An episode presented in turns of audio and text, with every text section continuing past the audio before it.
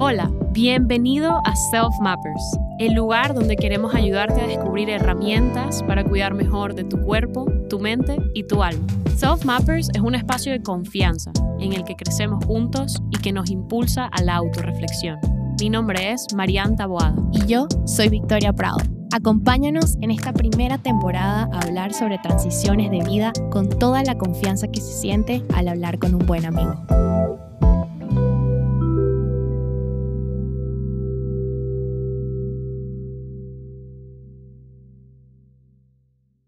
Buenos días, buenas tardes, buenas noches, desde donde sea que nos estés escuchando. Mi nombre es Marian Tabuada. Y el mío es Victoria Prado y hoy vamos a estar hablando de las despedidas. Bienvenidos una vez más a Self Mappers, bienvenidos a nuestro episodio número 6. Estamos muy, muy emocionadas. Seguimos, seguimos avanzando a los ocho episodios que vamos a tener estas temporadas. En el episodio de hoy, si tú tienes el corazón roto, este episodio es para ti. Quédate, acompáñanos en nuestro recorrido de corazones rotos. Sí, y si tienes y si tienes dudas de cómo manejar esta situación, qué nos ha servido a nosotras, eh, quieres tener un poquito más quizás de, de orientación a cómo manejar tus sentimientos en esta etapa que es demasiado difícil y nosotras lo hemos estado viviendo eh, con con nuestra propia piel en estos últimos meses. Creo que es un, es un bonito momento para, a pesar de que es algo muy doloroso, sacar a la luz todas las cosas que nos han ayudado a nosotras, las cosas que nos han servido, qué cosas quizás no nos han servido tanto y bueno, crear este espacio una vez más de confianza en donde podemos hablar sobre esta situación que además, Mari, no sé si, si tú quieres ponernos un poquito en contexto, tú has sentido, o sea, has tenido despedidas recientes, has sentido el corazón roto? ¿Cómo te sientes? Em, yo he tenido despedidas recientemente. Em, la despedida más la primera despedida realmente que me, me, golpeó, ¿no? O sea, la primera despedida que tuve que hacer como muy conscientemente fue despedirme de mi abuela. Sí. Porque murió en el 2018, hace ya cinco años, van a ser. Va a pasar rapidísimo el tiempo, ¿no? Em, y fue una despedida que me cambió mi forma de despedirme. O sea, me enseñó demasiadas cosas. Hay un antes y un después en cómo yo percibo muchas cosas, la vida en general, la muerte en general, este, y me ha hecho despedirme mejor. O sea, realmente creo que fue un momento muy, muy, muy trascendental porque además yo estaba visualizando ese momento. Ella era una de las personas más cercanas para mí, una de las relaciones más bonitas que voy a tener en toda mi vida. Y cuando yo pensaba mucho en su muerte, ¿no? Porque es la primera muerte y la más natural, ¿no? La primera persona a la que vas a despedir en principio son abuelos, ¿no? Claro. Exacto. Entonces yo recuerdo que lo pensaba como cuando muera mi abuela voy a estar demasiado triste, de verdad me va a costar demasiado aceptarlo, no sé qué, y como que yo decía eso de verdad en mi cabeza y en voz alta por años, por años. creo que desde la primera vez que me di cuenta de que iba a morir era como, wow, cuando eso pase va a ser horrible. Sí. Y luego pasó y no fue para nada así. Claro. Para nada. O sea, de hecho, mis primeras impresiones, mis primeras emociones fueron paz y sorpresa, porque era como la sorpresa de sentir paz. Era yo como que diciendo, ¿cómo puedo estar sintiendo paz? ¿Por qué no estoy llorando desconsoladamente en una esquina como yo había planificado? Claro. Entonces, no sé, como todo, la forma en la que me despedí y todo el proceso me hizo darme cuenta que cada despedida es única, pero eso para empezar. Y segundo, no sé, me conectó más con, con, con normalizar hacerlo, porque es que nos vamos a despedir de todo. Te vas a despedir literalmente tú de tu propia vida en algún momento, wow, Cuando hablamos de eso, me hace, me da ansiedad, literalmente. Empiezo como, wow, qué ansiedad, literal, pensar en eso.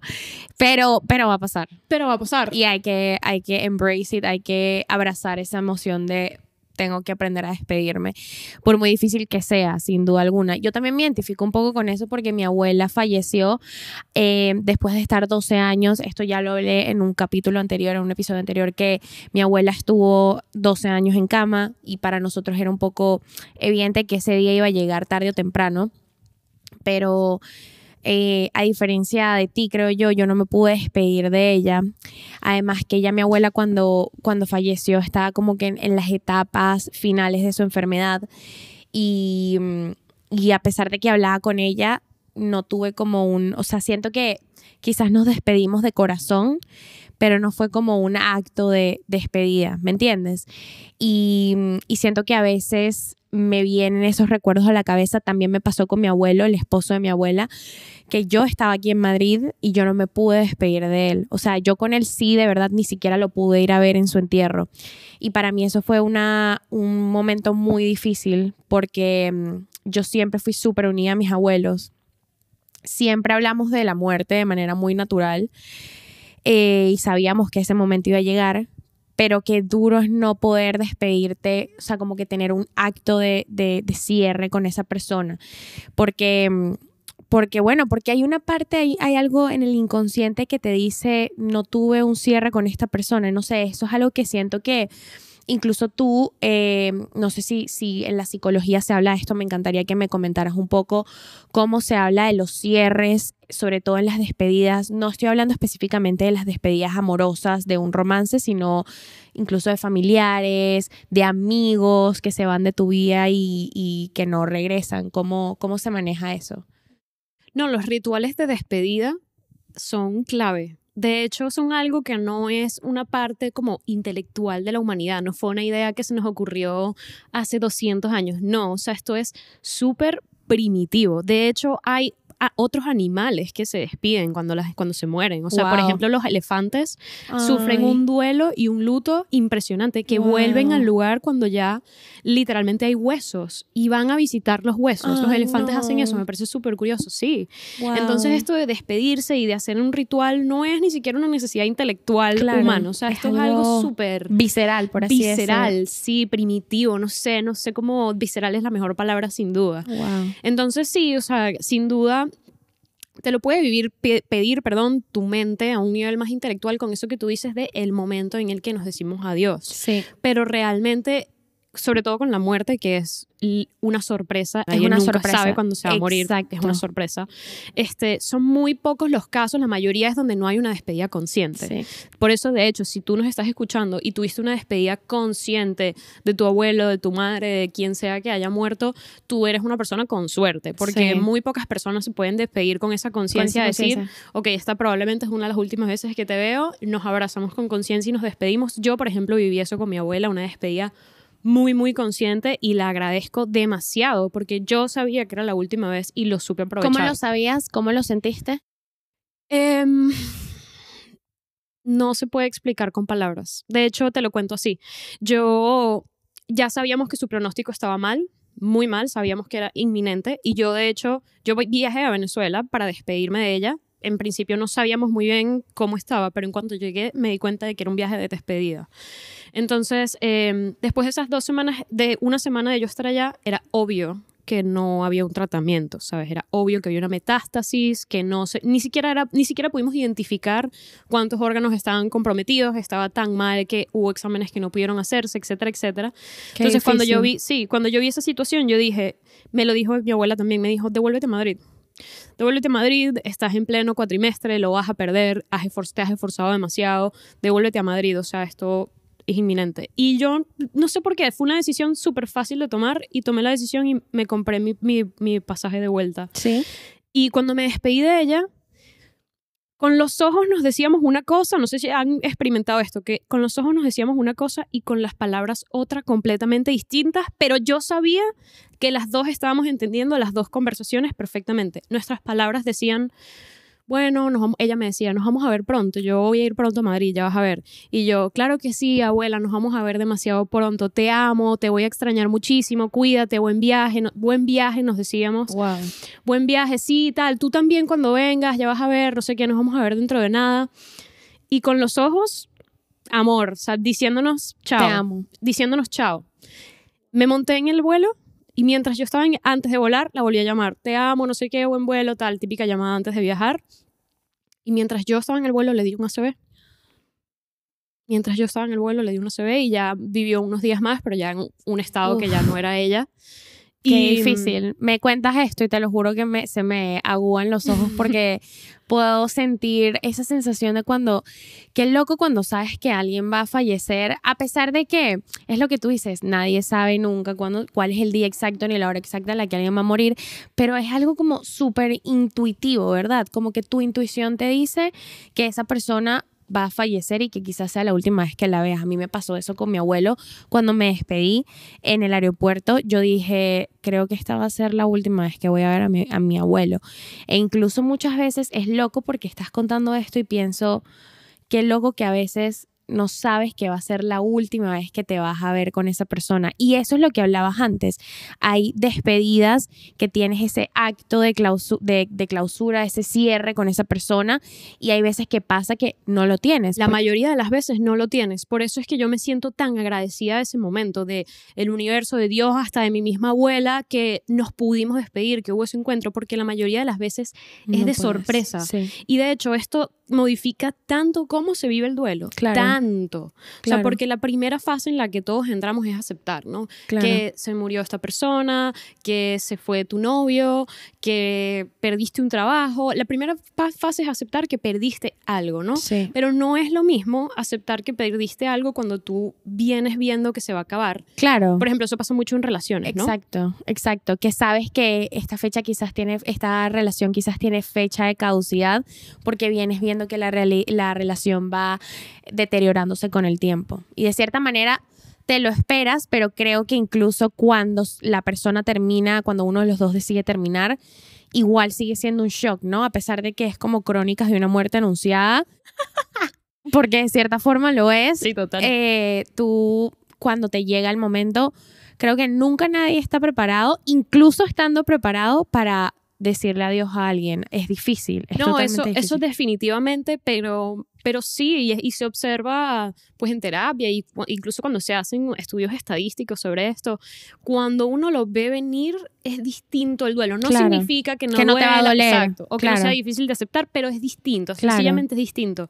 Hasta con el tema de la enfermedad, ¿no? O sea, no es lo mismo que un accidente de estos trágicos, de, ah, yo qué sé, un infarto súbito o trágico literalmente en un plan, un accidente. Eso es una sorpresa balde de agua encima, ¿sabes? O sea, hay alguien que se queda con la impresión de, pero si yo yo lo acabo de ver esta mañana desayunando un sándwich aquí, ¿cómo está muerto ahorita? O ¿cómo pasó eso? Total. Eso es balde de agua encima. Pero claro, por ejemplo, no es lo mismo un enfermo terminal. Claro, o una relación que se está terminando, de cierta forma tu cerebro ya se va preparando para ese acontecimiento que viene. Una parte de ti también lo siente, que es lo que te estaba diciendo antes. Sí, es que hay una teoría muy buena en psicología que lo intenta organizar en cuatro etapas, en concreto la ruptura de pareja, aunque súper, súper trillada y menos mal que esté trillada la, la, teoría de las fases del duelo y tal, porque observarlo sí es muy útil. Pero en concreto con las relaciones de pareja hay como estas cuatro fases, ¿no? No significa que tengas que pasar por todas, no significa que tengas que pasar en ese orden, de hecho no significa que no vayas a volver a ciertas fases, eso pasa mucho, que de repente te mueves de una a otra, pero más o menos funciona así. La primera es esta de la aceptación. Sí. Pero la aceptación se subdivide en dos, porque la aceptación a veces es profundo, es que es aceptar que algo se murió, literalmente, y eso toma tiempo. Entonces, hay un primer nivel de aceptación que es como intelectual, ¿no? Vale. Como que, ok, mi mente comprende que esa persona ya no está. Sí, pero todavía no entiendo lo que eso implica. O sea, todavía no he sentido el vacío en mi día a día. Claro. O sea, lo comprendió mi mente, pero aún no he chocado con la realidad. Sí. Y ahí es donde empieza la segunda fase, que es cuando chocas con la realidad. Claro, que empiezas como que a entrar en tu rutina y te das cuenta de que esa persona no está en esa rutina, que quizás ya no tienes los mensajes que recibías de esa persona, que creo que hoy en día, incluso para nuestra generación, es no diría que más difícil que para la generación de nuestros papás, pero qué impresionante como nosotros, esta generación de, jóvenes, ah, se ha acostumbrado a las conexiones por WhatsApp o por Instagram o por las redes sociales en general, que estamos tan acostumbrados a recibir ese mensaje de buenos días y eso se me, eh, o ese mensaje de buenas noches, o ese espero que te vaya buenísimo, lo estás haciendo genial.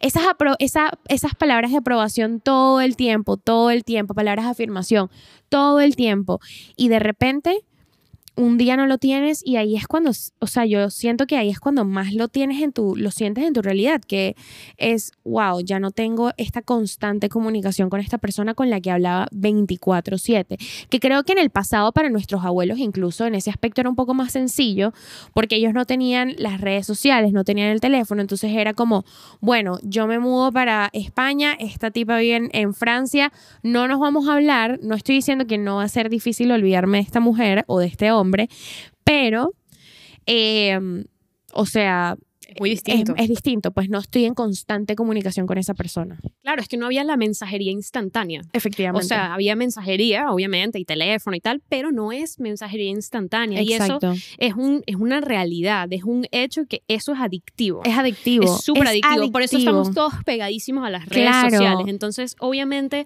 se siente un síndrome de abstinencia de mensajería instantánea. Sí, e incluso diría que, que loco, porque es lo mismo que pasa con cuando recibes likes o comentarios en contenido que montas en redes sociales. Tu cerebro libera, eh, ¿cuál es la hormona de la felicidad? Dopamina y serotonina. Dopamina y serotonina, efectivamente. Eh, tu cerebro libera esas hormonas porque estás recibiendo ese estímulo de qué bella estás o qué inteligente o qué crack o lo que sea. Eso mismo debe pasar con los mensajes. Estás tan acostumbrado a tener eso todo el día tan fácil.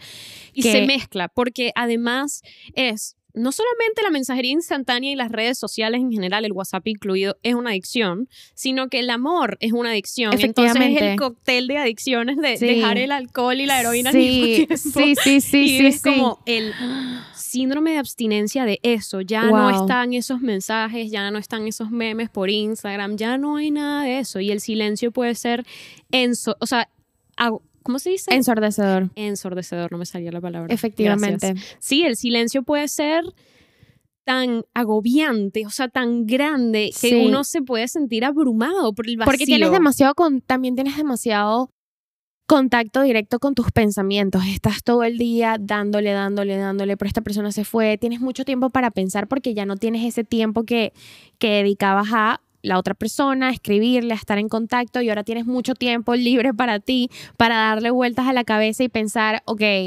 eh, esta persona ya no está en mi vida, esta persona, por, qué horrible se siente estar solo, que es totalmente lógico sentirte solo después de haber tenido esa ruptura, sin duda alguna. Obviamente, obviamente. Y además que como toda adicción, uno y todo síndrome de abstinencia, eso lo, lo, más difícil es al principio, o sea, lo más difícil son las primeras dos semanas. Claro. Y de hecho es posible que te notes teniendo conductas de revisar el móvil a cada rato. Sí. Porque lo estás esperando el mensaje y de hecho a veces te puede doler que cada vez que vas a revisar, no, hay nada. verdad que no me va a llegar nada. Y entonces te enfrentas a ese, ¿será que me, ah, no, verdad que esta persona no me va a hablar más? Entonces es como esas dos semanas chocas mucho con la realidad otra vez. Incluso yo diría, a mí por ejemplo, que salí de una relación de cinco años, con esa persona este año, a principios de año, sentí eh, el primer mes, creo que fue más de dos semanas, el primer mes fue wow, o sea, yo estaba que me trepaba por las paredes es lo que dices, el silencio era muy grande, mi cabeza estaba todo el día dándole y dándole vueltas a la situación, al que había hecho yo, por qué había perdido esta relación, etcétera, eh, qué cosas estuvieron mal, qué cosas estuvieron bien, de una forma yo también diciéndome, pero mira las cosas malas para que no te sientas tan solo y tan triste, o sea, porque de cierta forma mis, tu cerebro intenta buscar mecanismos de defensa, ¿no? Como que, ah, pero recuerda que esto estaba mal, entonces piensa en esto para que no te duela tanto la ruptura, pero en verdad duele igual. Duele, igual, pienses lo que pienses.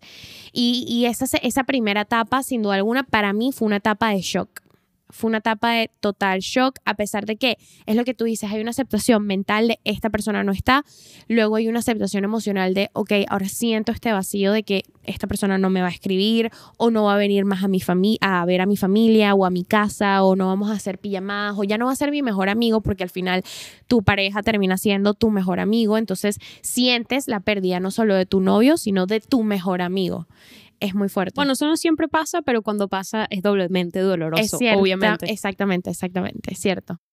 Sí, por eso es que una vez que chocaste, hiciste esa aceptación bien profunda, ya no se quedó solo a nivel mental, sino ya puede tomar un mes. Sí. Pero lo, lo sin duda más difícil, esas primeras dos, cuatro semanas, lo más. Luego viene el momento de expresión emocional máximo. No significa que no te hayas estado expresando esas primeras semanas, pero que igual, al, porque había tanto en tu cabeza chocando con la idea de la irreversibilidad, porque eso es también lo que duele, no solamente el silencio, sino lo irreversible, que es ahí es cuando tú dices, vale, es que esto es lo que me cuesta aceptar. No es que se haya ido, es que es irreversible, eso es lo que más duele. Claro. Entonces, como estabas viviendo tantas cosas, igual las emociones están tan desordenadas que es que salen desordenadas. De hecho, esos ese primer mes es muy desordenado a nivel anímico. Es demasiado normal que en ese primer mes de repente experimentes momentos de calma, donde dices, bueno, estoy en paz con esta ruptura, es lo mejor, de verdad que... Y repasas tus motivos para haber dejado la relación y dices, es lo mejor, de verdad que tomé esa decisión con conciencia, todo bien y estás 15 minutos más tarde llorando. Llorando o en, ira absoluta. ¿Cómo me pudo haber dejado esta persona? No puede ser. No sé qué. Y de repente a las 3 horas estás otra vez en paz, en calma. Es normal, todo eso es normal. Es como un roller coaster de emociones, sin duda alguna. Y también es súper normal sentirte, creo que, creo que incluso es lo que estás diciendo, del desorden.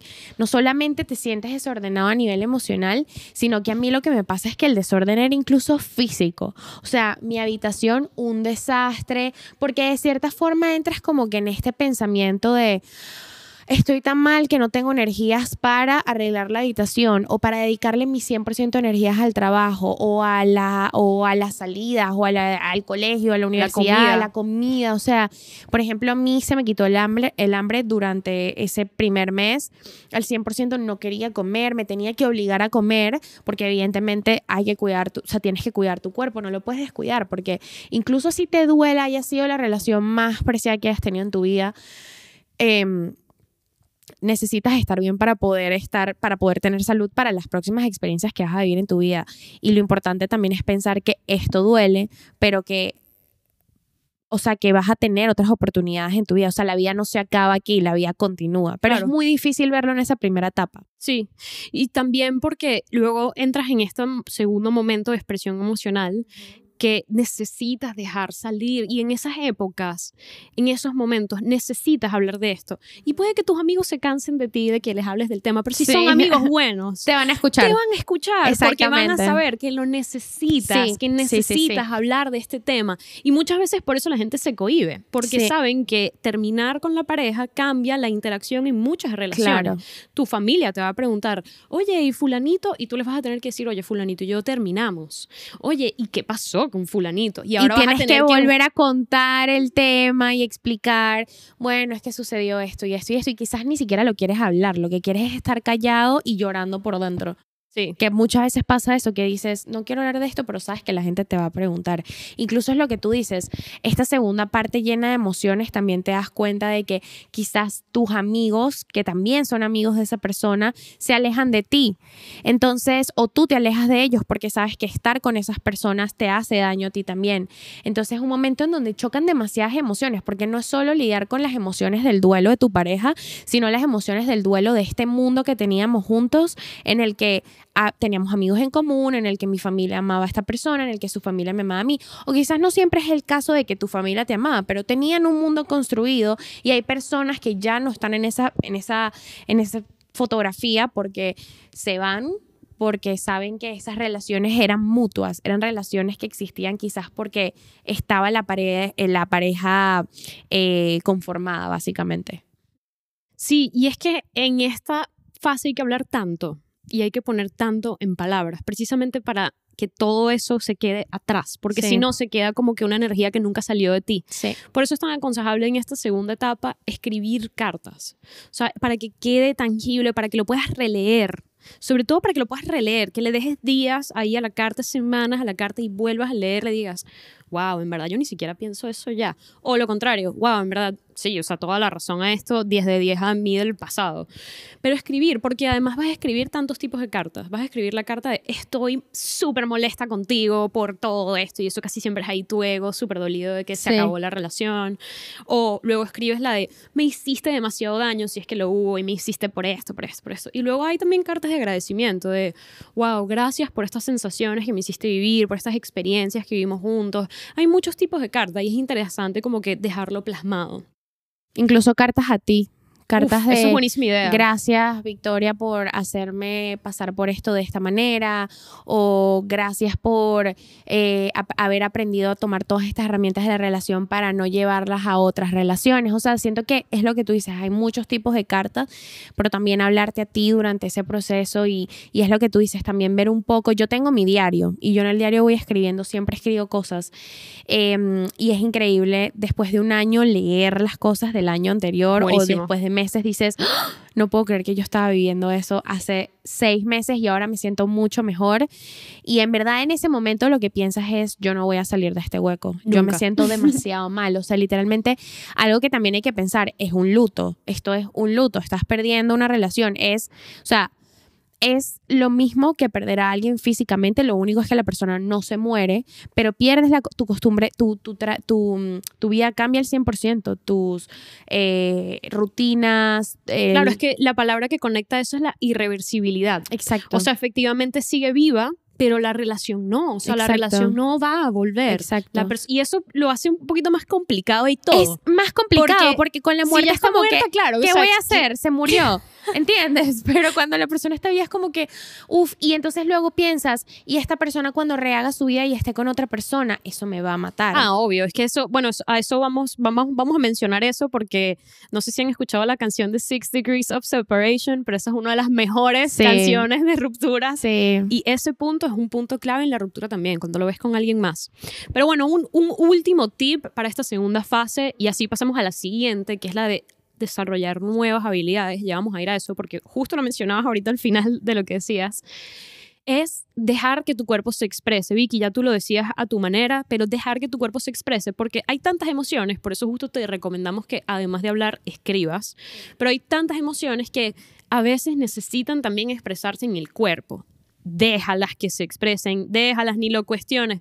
Es que no tengo apetito, tranquila que ya el apetito va a volver. O al contrario, es que no puedo parar de comer, tranquila, date unos días de comer, que es que se te va a pasar. Es que no puedo parar de llorar, tranquila, llora, que incluso es que se, te va a pasar. Incluso se manifiesta en, en, cosas físicas. A mí me pasó que cuando, cuando terminé me dio una gripe horrible, se me bajaron las defensas. Entonces entré en este, en este ciclo en el que estuve como dos semanas con gripe y era yo sin energía, engripada, triste además este, se, me, se me mezcló todo. Puede que a ti se te, se te, te sientas contracturada, que sientas los músculos tensos, puedes tener dolores de cabeza. O sea, hay muchas formas en las que el cuerpo también muestra esto de manera síntoma, Sintomática, sí. Sintomática, Empiezas a somatizar cosas. El sueño es un clásico. Hay mucha gente que somatiza con el sueño, dolores de cabeza, problemas digestivos, acné, problemas en la piel, dermatitis, rosáceas. Deja que tu cuerpo se exprese porque si está sacando eso es porque es energía que necesita salir. O sea, esas emociones por algún lado necesitan salir literalmente y cuando no, a veces no bastan solo las palabras y necesitas darle tiempo al cuerpo, así que con paciencia que eso pasa. Es lo más sano. Luego llegamos a algo que tú mencionabas, que es, es que a veces no solo me despido de la pareja, me despido de muchas otras cosas. Por ejemplo, amigos, clásico. Rutinas. Rutinas. Hobbies hobbies. Que hacían juntos, cosas que hacían juntos, sí. Eso es clave. Y hay unas relaciones, no sé si la mayoría o la minoría, ni, no, no sabrá ni lo he pensado, pero hay relaciones donde los roles están muy, muy marcados, sobre todo las relaciones que tienen mucho tiempo. Es en plan, yo tengo, yo, o sea, esto, yo conozco a parejas que viven así, no estoy diciendo que esté bien o está mal, de hecho, les funciona, pero es como que, no, yo nunca hago la compra, eso lo hace Juan. Claro. Yo me encargo de lavar la ropa y pago las, las facturas todos los meses y de repente Juan no está y ya es como que mierda, porque tengo que hacer, tengo que pagar la factura y tengo que ir a las, es que esto siempre lo hacía Juan y wow, ahora tengo que hacer esto yo. Eso pasa, eso es muy común, porque literalmente de alguna forma no solamente esta persona se va, es que con esta persona compartías una vida y entonces ahora eso se divide en dos. O sea, es como que ya esto no va a estar y uno siente ese vacío y es difícil de, y sobre todo ahora tienes que aprender a hacerlo. Claro. O sea, ahora tienes que aprender a sacar tiempo para hacer la compra y a sacar tiempo para a, domiciliar la, factura que tenía Juan en la cuenta de Juan, ahora volver a la tuya. O sea, tienes que hacer gestiones que antes no, no estabas acostumbrado. Sí. Y además de eso, creo que eso se relaciona full con el tema también de los hobbies. Muchas parejas están acostumbradas a que, bueno, los domingos vamos a casa de nuestra familia, los sábados vamos a clase de baile juntos, eh, o tocamos música juntos, o quizás en las noches cuando terminabas de trabajar se ponían a escuchar música o a ver películas o se ponían a ver series. Y también pasa que luego no tienes esa rutina, que pasas a tener, de tener esta costumbre y de hacer todo esto con esa persona a no hacer nada de eso. Em, por lo menos también creo que es importante en este punto que algo que me ayudó a mí muchísimo cuando, cuando, cuando me ocurrió esta pérdida de, de costumbres que tenía con, la, con mi pareja era es, es empezar a buscar yo mis propios hobbies, yo buscar los espacios en donde me sintiera cómoda, donde sentía que tenía un poco de control sobre la situación y espacios que me hicieron sentir llena y plena otra vez. Por ejemplo, redescubrí otra vez el piano, que es mi instrumento, volver a tocar y volver a, conectarme con la música. Empecé a pintar más, a, colorear más, a, dibujar más. Empecé a, mm, a, hacer más journaling, a escribir más también. O sea, como que empecé a viajar más, a verme más con mis amigos también. O sea, creo que es importante que desarrolles esas, esas nuevas rutinas para poder ir buscándole hueco a los espacios que está dejando esa persona con las rutinas que tenían establecidas, ¿no? Me encanta. De hecho, eso que acabas de decir es la última fase, porque es ahí es donde empiezas a redirigir tu energía. No, porque es que la pareja ocupa mucho espacio y porque tiene que, o sea, porque es una de las relaciones, es la relación, además de la de familiar, claro. que es tan cercana y se vuelve una base de seguridad, una base, entonces esa pérdida deja un vacío muy fuerte y al final eso es tiempo y energía que tú inviertes. Y cuando no estás, ahora hay este tiempo, más tiempo libre, esta energía que ahora es como, ¿y a dónde dirijo eso? Entonces eso que tú hiciste fue muy inteligente, porque eso fue decir, bueno, ahora yo tengo más tiempo para mí, ahora yo tengo toda esta energía y tengo que ponerla en algún lado. ¿En qué la quiero poner? En el piano. Voy a escribir más, voy a viajar más, voy a ver más a mis amigos, a lo que sea que funcione para ti. Pero cuando llegas a esta última fase, es... O sea, hay, hay que hacer dos cosas aquí redirigir energía y hacer un último adiós. Eso es muy, pero que muy importante, porque sí, has escrito muchas cartas, sí, ya has pasado por esa aceptación profunda que hablábamos al inicio, ya te diste cuenta de lo irreversible, ya viviste que tu mundo se dividiera y tuviste que volver a hacerlo tuyo, ya no lo compartís con nadie más, ya te adaptaste a todo eso.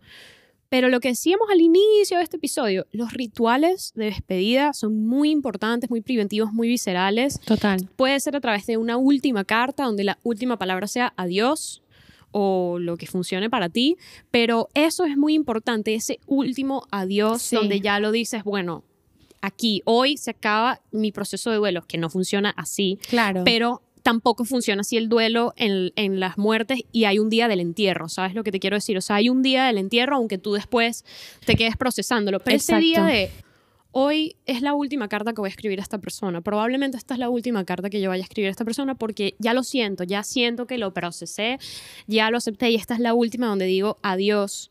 Eso, ese, ese último paso es muy importante. Sí, y también es lo que hablabas tú antes, no necesariamente estos van a ser los pasos, o sea, a mí también me ha pasado que ya estoy en esa última etapa en la que tú dices y de repente regreso a la segunda, porque, por ejemplo, lo que estabas hablando antes, esa persona quizás conoce una nueva persona y evidentemente tú estás feliz por la otra persona, tú quieres que la otra persona esté bien, por mucho que te pudo haber hecho daño o que pudo haber terminado quizás no de la mejor manera.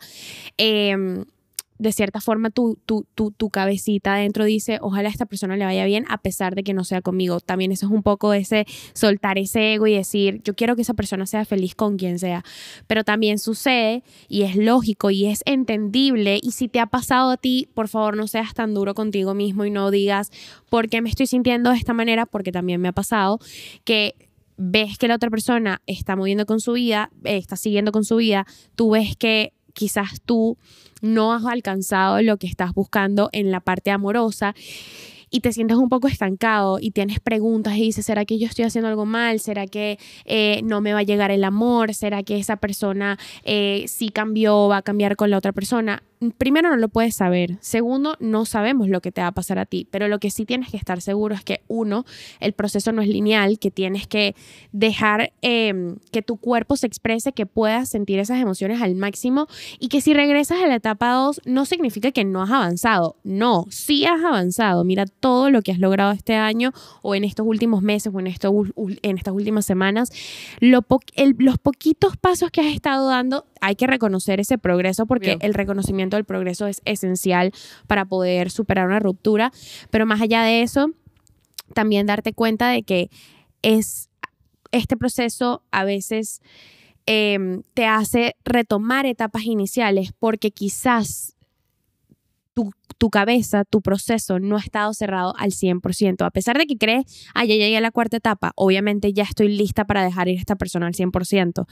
Pero muchas veces una cosa es lo que nos dice nuestro cerebro y otra cosa muy diferente es lo que tú estás sintiendo por dentro. Y hay veces que tus emociones y, tu, y, tu, y, toda la parte sentimental no está preparada para seguir adelante y por eso tienes que quizás hacer un poco de introspección, regresar un poco atrás y decir, ok, si regresé a la etapa 2, pero es porque estoy sintiendo esto y esto y esto. Es importante sentarte contigo mismo, reconocer qué estás sintiendo, hablar, ok, pero ¿por qué me estoy sintiendo? ¿Qué es lo que está haciendo que yo saque estas emociones?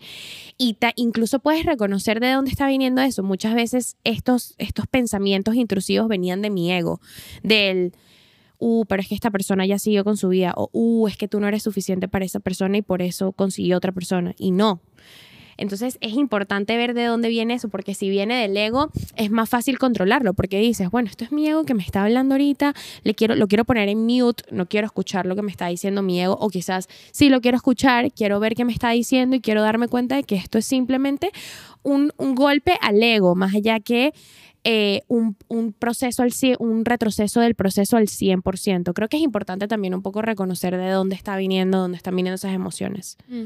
Sí, no, me gustó mucho lo que, me lo que dices, me parece muy poderoso eso de permitirte volver a otras etapas si lo necesitas. Hubo algo que me pareció curioso que decías, que es como que uno siempre desea que al otro le vaya bien.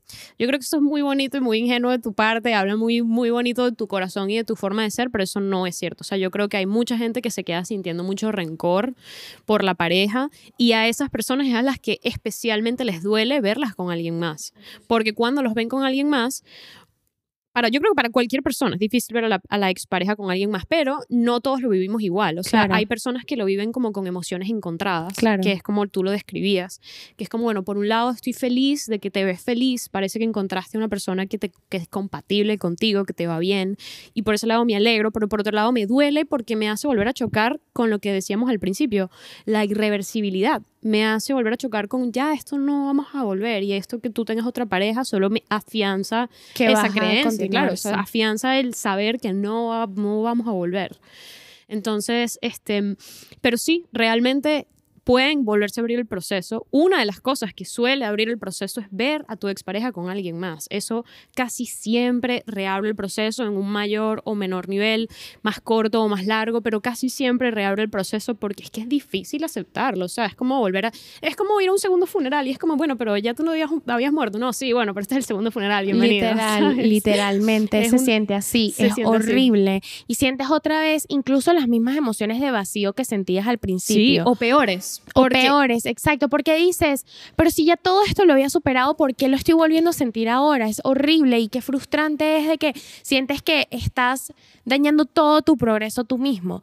Una cosa importante y creo que es fundamental para poder, sobre todo uno, avanzar, es ponerte a ti por enfrente y por, por, encima de todas las cosas. Pero más allá de eso, mantener un poco el contacto cero, que es intentar de por más que duela, eh, quizás no estoy diciendo bloquear a tu ex de redes sociales, pero, si te funciona, puedes hacerlo.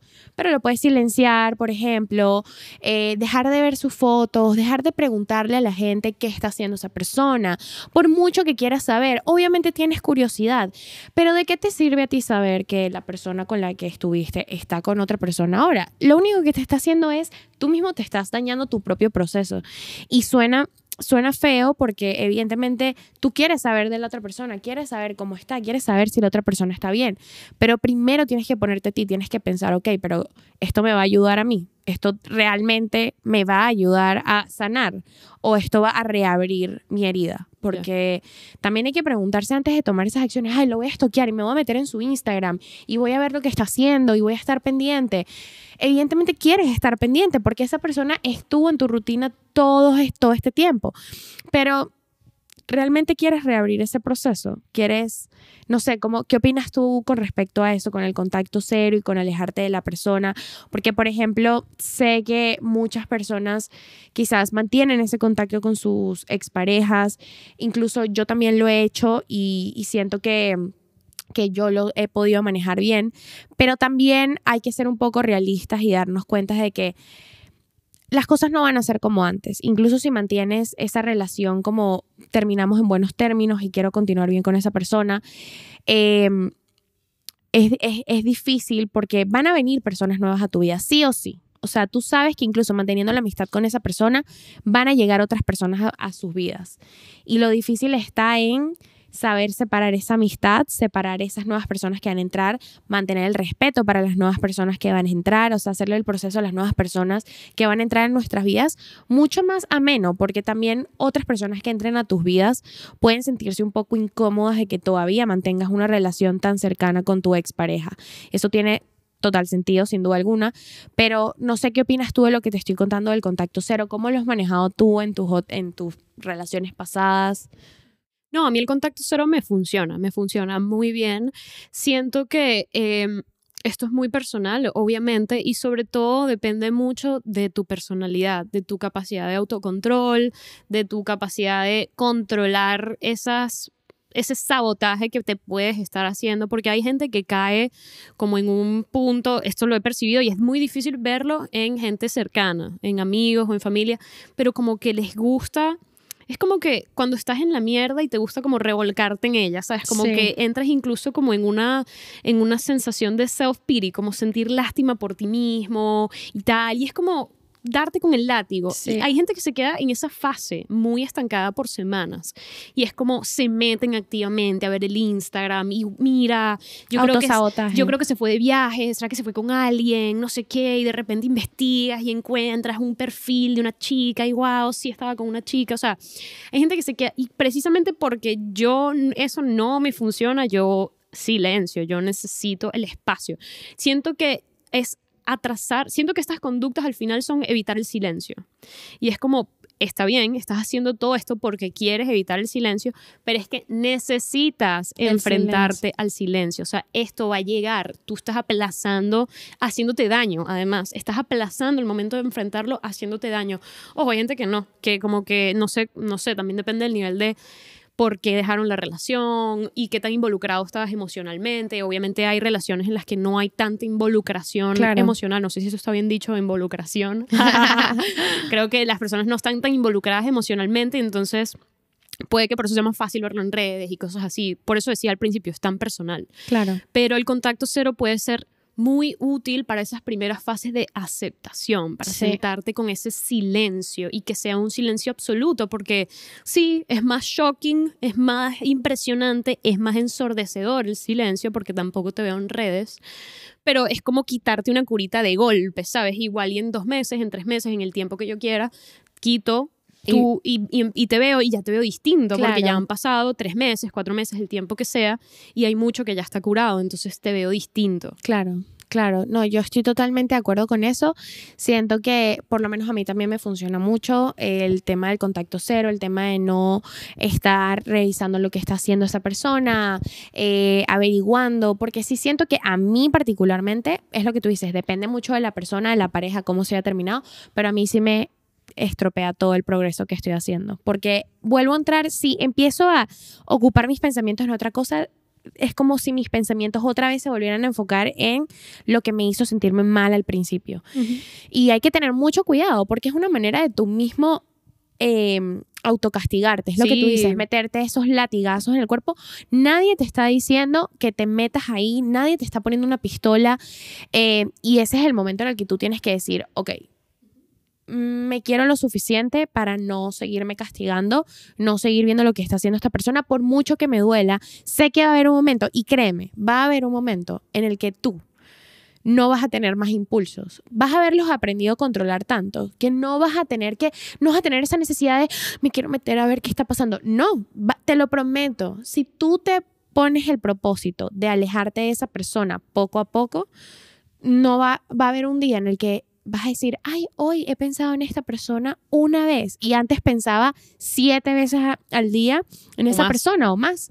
Y esta, hoy he, pensado una vez en él y luego va a pasar una semana y vas a decir, ¡Ah! esta semana he pensado una vez en esa persona. Y en un mes y así poco a poco y luego de repente han pasado seis meses y dices, ¡Ah!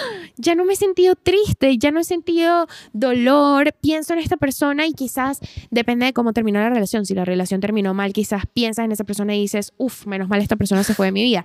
o puedes decir, qué lindo lo que viví, qué lindo lo que tuvimos, pero ya estoy listo para seguir adelante. Y yo noto que hay personas que quieren no revisar el Instagram, que quieren desligarse, pero les cuesta el tema del autocontrol, el tema de los límites, el tema de no castigarse, porque además suelen ser personas que es que tienen este mecanismo de lidiar con las emociones donde me fustigo, me castigo a mí mismo cuando tengo malas circunstancias. Entonces, esto pasa mucho que se trabaja en terapia. O sea, si esto te está costando y te está costando desligarte y ponerte límites, ve, o sea, consulta con un profesional, porque de hecho te sorprendería que es uno de, las, de los motivos de consultas más comunes, que las personas vayan a, terapia después de vivir una ruptura, porque es que suele ser un momento, no solamente rupturas, en general despedidas, pero en concreto creo que cuando lo más común, por lo menos en mi experiencia, ha sido eso, ha sido rupturas de pareja, porque de verdad te deja con preguntas, con vacío, con Así que bueno, si esto te está costando, ve, consulta con un profesional. Sí, sin duda alguna creo que es súper importante para mí dos cosas. Una, sin duda ir a terapia, eh, porque también es un momento perfecto para tú autoevaluarte a ti mismo.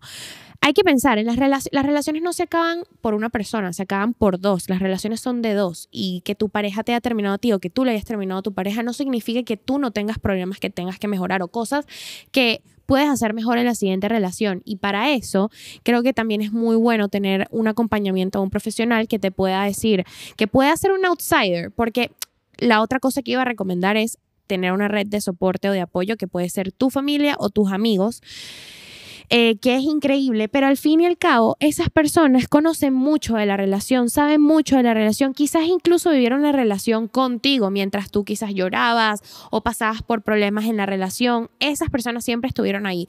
Entonces, ¿por qué es bueno tener un profesional un psicólogo? Porque al final esa persona no tiene ni idea de lo que ha pasado en la relación. Quizás ya tienes tiempo yendo a terapia y quizás ese profesional ya lo sabe. Pero es bueno porque ese profesional no lo está viviendo dentro de ti, él lo está viendo de lo que tú le cuentas te está escuchando y va a tener una perspectiva, es un espectador, es una perspectiva mucho más objetiva porque tú puedes, tú llegas a terapia caliente y triste y con todas esas emociones y ese estómago revuelto, listo para vomitarle todo a, la persona que te está apoyando en este proceso y de repente tu terapista te dice, mira, te voy a explicar algo. Como yo lo veo desde afuera, tú también tienes estas cosas que mejorar y este es un perfecto momento para tú también agarrar una lupita, ponértela encima y ver, ok, qué cosas hice yo también mal en esta relación. Es un momento perfecto para eso. Eh, incluso, si, incluso si la relación estuvo muy bien por tu parte, es o sea, yo me he dado cuenta de que yo también, yo sentía que yo también estaba haciendo las cosas muy bien dentro de mi relación, pero hablándolo me he dado cuenta que también he, he, tenido mucho que ver con, con cómo mi relación se terminó. Entonces, es importante tener ese, ese momento para no solo evaluar la relación, pero autoevaluarte a ti mismo. Me encantó lo que dijiste. Me encantó lo que dijiste. De hecho, me gustaría que cerremos este episodio con tips de cómo llevar esto. Y mi primer tip es no te metas corriendo a otra relación, no hagas eso, porque puede ser una excelente forma para no escuchar el, silencio, porque ahora hay otros mensajes de otra persona, otras salidas, otros, ah, incluso el contacto físico, no, otros abrazos, otra persona con la que compartir, otras salidas, otro todo, pero visualízalo de esta forma, es como un avión que aterriza y llegas a un sitio, el avión no sale directamente en otro vuelo, primero limpian, el avión, hay algún problema, recargan de gasolina, hacen una nueva revisión, este, que todo el este funcionamiento perfecto, restablecen, ¿no? O sea, vuelven a poner comida, vuelven a poner líquidos, o sea, necesitan dejar listo el avión preparado para la siguiente persona, para, las siguientes para las siguientes personas, los siguientes vuelos. Para el siguiente vuelo y para la siguiente persona. No salgas corriendo a otra relación porque te vas a perder este momento de limpiar tu avión. Y este momento de limpiar tu avión es un momento de crecimiento personal tan profundo. De hecho, la gente se suele poner más bonita cuando termina una relación. sin duda, especialmente las mujeres. Sin duda, me ha pasado demasiado que este año me han dicho, wow, estás demasiado linda, cambiaste muchísimo. ¿Qué te pasó? Y yo que sí, me, rompieron, el corazón. literalmente y que sí. Sí. Pero, pero tienes toda la razón, sin duda. Es un momento para trabajar en ti mismo al 100%. Para limpiar tu avión, para ver cómo voy a hacer que mi próxima relación sea mejor, qué ocurrió mal en esta. Y digo especialmente en las mujeres porque las mujeres solemos hablar más el lenguaje del cuidado, ¿no? Entonces ahora que no estoy cuidando de otro, porque eso es parte de la pareja, ¿no? Tú me cuidas, yo te cuido. Eh, ya no estoy cuidando de otro, ahora voy a cuidarme a mí y voy a verme más bella y voy a cuidar más mi salud y voy ahora quiero estar hermosa todos los días. Total. eso lo hacemos mucho, pero ese es mi primer tip. Limpia tu avión, date tu tiempo para limpiar tu avión, para ponerte linda, para ir a terapia, para pensar, para drenar bien tus emociones, para cerrar capítulo, para que puedas abrir uno nuevo, con esa energía bien disponible para que alguien más llegue. Total, y creo que en este proceso, cuando estés limpiando tu avión, tómate el tiempo para eh, realmente sanar las heridas, o sea, como que es difícil lidiar con ese silencio, es difícil, te sientes solo, te sientes vacío, sientes que el avión está vacío. Porque se salieron los pasajeros, los pasajeros, limpiamos todo, sacamos la comida, no tenemos gasolina, estamos así bastante apagados, ¿no? Es difícil lidiar con ese sentimiento de soledad, pero no te desesperes. No entres directamente en una relación, no es porque, no lo decimos especialmente porque... Em, porque estar en una relación es malo después de que has salido de una, sino porque realmente hay muchas cosas que tú todavía, hay muchos sentimientos movidos. Entonces, ¿qué pasa si entras en una relación automáticamente apenas terminas otra? Estás arrastrando cosas de tu relación pasada a esta nueva relación, cosas que quizás no solucionaste, cosas que quizás no hablaste. Y entonces, sin necesidad alguna, estás poniendo a otra persona que quizás sí está disponible emocionalmente para dártelo todo en una posición en la que no es justo para la otra persona. Y tampoco es justo para ti, no es justo para ninguno de los dos. Es momento de separarse, tomar momentos para analizar qué cosas hiciste bien, qué cosas hiciste mal, aplicarlos y luego darle la oportunidad a esa nueva persona. Sí, total, eso es muy importante. Limpia tu avión. Si pudiese decir algún otro tip es... Eh, escúchate, o sea, escúchate a todos los niveles, escúchate a un nivel mental, en qué punto estás con la aceptación, lo que decíamos Vicky y yo al principio, estás en el nivel ya más mental o ya chocaste con la realidad, escúchate a nivel corporal, qué te está diciendo tu cuerpo, qué está pasando, escúchate a nivel emocional, qué necesitas decir, qué necesitas dejar ir, o sea, en dónde estás con eso. Escúchate es el, mm, o sea, el segundo tip que me gustaría dar porque es clave para que puedas atender la necesidad o las necesidades, porque suelen estar ahí en plural, que tienes y le hagas frente. Total, totalmente. Yo creo que em, escucharte y sobre todo no cuestionarte por qué estás sintiendo estas cosas. Vas a, presenciar muchas emociones que pueden ir desde la tristeza hasta la ira, hasta la felicidad. Incluso hay gente que está feliz cuando termina una relación. Y creo que en ese momento tienes que vivirlo y permitirte sentirlo sin cuestionarte tanto de dónde viene y por qué lo estás sintiendo. Porque al final, al fin y al cabo, esto es algo que también hemos hablado en episodios anteriores. No nos funciona muchas veces saber por qué estamos sintiendo esto, sino simplemente sentirlo y también buscar quizás un poco, em, por, no, no el por qué, sino el cómo lo manejo, o sea, el cómo dejo que esta emoción no se apodere de mi día a día y que no se convierta en algo que vaya a condicionar el resto de las cosas que vas a hacer, porque incluso te puede empezar a afectar en tu trabajo, en la carrera si estás estudiando, en tu vida familiar si tienes una familia.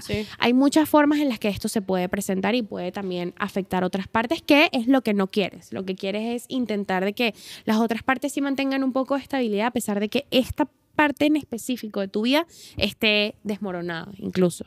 Sí. Y otro, y otro, otro consejo que a mí, que, que, yo diría, le diría a toda la gente que nos está viendo y que es importante es tener una red de apoyos, que no necesariamente es Em, un grupo de mil personas de mejores amigos. Puede ser una persona, esto ya lo hemos hablado antes, puede ser tu mamá, puede ser alguien de tu familia, puede ser, una, puede ser tu terapeuta, puede ser tu psicólogo, puede ser puede ser un grupo de 50 personas si quieres, pero eh, busca tu red de apoyo. No pases por este proceso solo porque realmente es como, una vez más, para mí es como una forma de autocastigarte. Es como, es, decir, estoy solo en el mundo, nadie me quiere, todos me odian. Sí, es una forma de autocastigo, porque dentro de eso que decíamos de que el duelo es algo súper primitivo y súper visceral, siempre lo hemos hecho en grupo. Claro. O sea, siempre nos despedimos en grupo, tribus se reunían. Los elefantes que decíamos al principio, no es que va uno solo, van varios. Sí. Van varios a visitar a el, literalmente el cadáver. O sea, no lo hagas solo porque es además hasta antinatural para nosotros. O sea, somos una especie social, que eso nunca se te olvide y necesitamos apoyarnos de otros. El último tip que me gustaría decir es el de redirige tu energía. Esa última fase es clave, no te la saltes tampoco, redirige tu energía porque es normal que ese vacío se haya traducido a más tiempo libre, más energía. No no la dejes aparcada, o sea, más bien utilízalo en eso que decíamos, en tenías rato queriendo probar un deporte nuevo y no habías Pruébalo. hazlo, claro, pruébalo. Es el mejor momento. Querías empezar a estudiar un nuevo idioma y no te habías atrevido. Hazlo. Es el mejor momento. Literal. Cualquier cosa. Y es el momento en el que más vas a crecer. De hecho, los momentos en los que las personas en los que más crecen, sin duda alguna, es cuando las personas están solas también, porque es un momento en el que tienes tanto tiempo y tanta energía que dices, este tiempo me lo voy a dedicar a mí y quiero crecer de esta manera, quiero convertirme en un mejor cocinero, quiero convertirme, quiero hablar más idiomas, quiero viajar más, entonces por, ende te culturizas más, vives nuevas experiencias, o sea, hay tantas formas en las que vas a crecer en este proceso y creo que a pesar de que es muy difícil ver el lado positivo a una ruptura, tiene muchos lados positivos y a veces hay que también pararnos un poquito y decir, ok, me están pasando todas estas cosas malas con esta ruptura, pero estoy ganando tantas cosas buenas. Por ejemplo, yo siento que este año yo gané tantas cosas hermosas. Gané cercanía con mis amigos, cercanía con mi familia, cosa que siento que cuando te metes mucho en una relación incluso te apartas un poco de otros mundos externos que también conviven con tu vida. Eh, descubrir nuevos hobbies, ¿Con me dediqué con mi salud, tipo me dediqué a hacer mucho deporte, a hacer mucho ejercicio, a intentar de comer más sano, a dormir, a intentar de dormir más, em, a tener espacios en donde convivo conmigo misma y digo, ok, hoy es domingo, pues hoy me quedo todo el día acostada en la cama viendo películas porque es lo que me provoca, no me provoca hacer más nada. O quizás hoy me voy a quedar grabando videos, voy a hacer contenido. Entonces también es un espacio que yo he creado conmigo misma en el que yo, yo tengo una date conmigo, una cita, y la paso súper bien. Entonces creo que es difícil ver el lado positivo a esto. Pero lo tienes. Pero tienes muchas cosas positivas y no dejar que esto negativo te nuble el resto de las cosas buenas que pasan. Y bueno, nada, estos son una de los, uno, esto es un tema que para Mariana y para mí eh, es muy personal. Las dos, incluso creo que muchos amigos quizás a ustedes les están pasando, si les está pasando no les pueden contar en los, no les pueden dejar en los comentarios, pero muchos amigos este año han terminado con sus relaciones. Nosotras terminamos con nuestras relaciones de años y creo que em, es un tema muy, muy, muy personal para Mariana y para mí. Eh, cuando estábamos planificando cómo hablar de esto, también era un poco complicado sin tener que, o sea, sin, sin que sea tan difícil para nosotros hablarlo, porque nosotros estamos viviendo este proceso, estamos viviendo esta experiencia y, y, creemos, y creemos que todas las cosas que hemos aprendido nosotras eh, son herramientas que les pueden servir a ustedes. Si tienen más herramientas o cosas que quieran compartir con nosotras y con el resto de las personas, pues encantadísimos de leerlos y de escucharlos. Pueden dejarlo en la sección de comentarios. Si eres nuevo en nuestro canal, te invitamos a que te suscribas porque vamos a estar hablando en los siguientes episodios eh, un poco más sobre lo que ya veníamos viendo desde, la desde el primer capítulo, el crecimiento, las, eh, cambios, los las cambios, las transiciones, las despedidas. Y ahora vamos a hablar de otras cosas, como por ejemplo los sueños, las cosas que queremos lograr, estos transiciones, que, estamos que estamos proyectando. y ahora vienen estos últimos dos episodios que esperamos que puedan verlos eh, en el final de esta, de esta primera temporada verdad. Eh, así que Esperamos que se suscriban a esta hermosa familia, síganos en nuestras redes sociales, se los dejamos aquí y muchísimas gracias una vez más por estar con nosotras esta semana. Y nos vemos la próxima. Nos vemos la próxima semana en Self Mappers. Chao. Chaito.